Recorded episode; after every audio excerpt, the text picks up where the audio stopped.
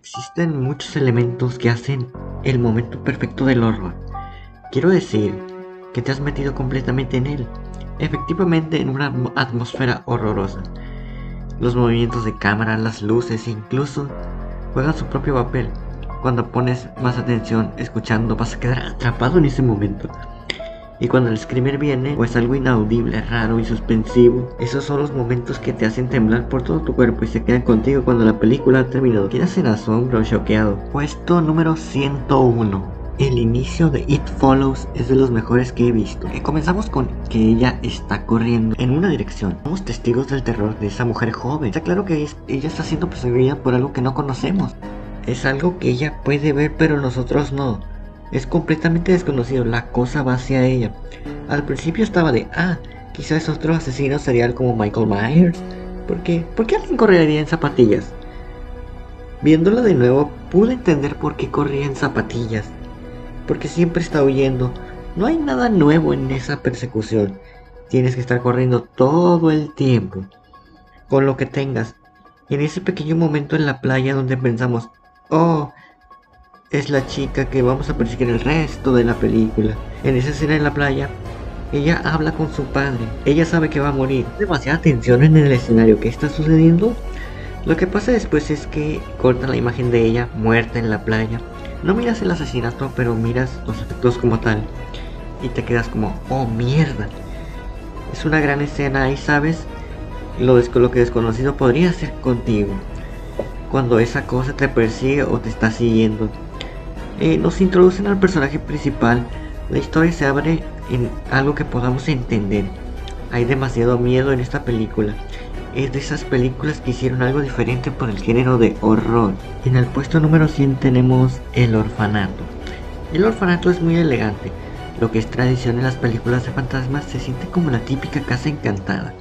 Es demasiado poderosa y no es la típica película de terror.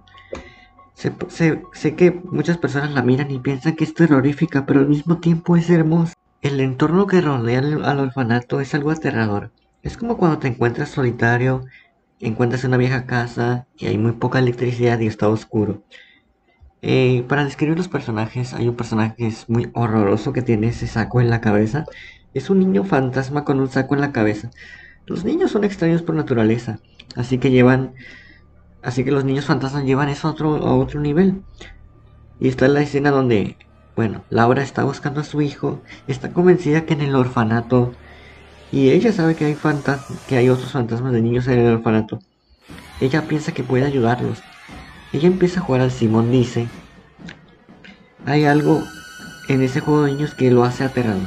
Jugar un juego de niños con fantasmas es muy, muy perturbador. El juego solo consiste en decir 1, 2, 3, golpea la pared. Mientras en la pared tú volteas para ver si viene alguien, porque la persona que te atrape gana. Ella mira hacia atrás y no hay nada. Empieza a hacerlo de nuevo. Hay un ruido detrás de ella. Mira hacia atrás. La puerta está abierta. Lo hace de nuevo. Voltea, ve a un niño fantasma. Hay un niño fantasma detrás de ella. Eh, Normalmente ella daría un vistazo en esa escena, habría un corte y verías lo que ella observa, luego regresarías a su cara para ver qué está mirando ella. Pero Juana hizo un gran trabajo. Cuando la cámara hace un movimiento lento, en el cine no hay manera de pararlo. Va a ir por donde va a ir. Y tú sabes que algo horrorífico está por venir. Los niños están ahí y va a ser aterrador y eventualmente lo vuelve a hacer, una mano toca su hombro y la detiene. Todo hecho en una sola toma, demasiado brillante y aterrador. Una gran escena de terror. Es increíble como algo tan simple puede ser tan bueno. Puesto número 100, La hora del vampiro. Tengo mis pensamientos acerca de eso, porque era televisión. Haciendo mi investigación, había muy pocas películas de horror para televisión en los 70s, que eran, que eran oro. Había muy poca gente que le importara el género. En, este caso trajeron a Toby Hooper.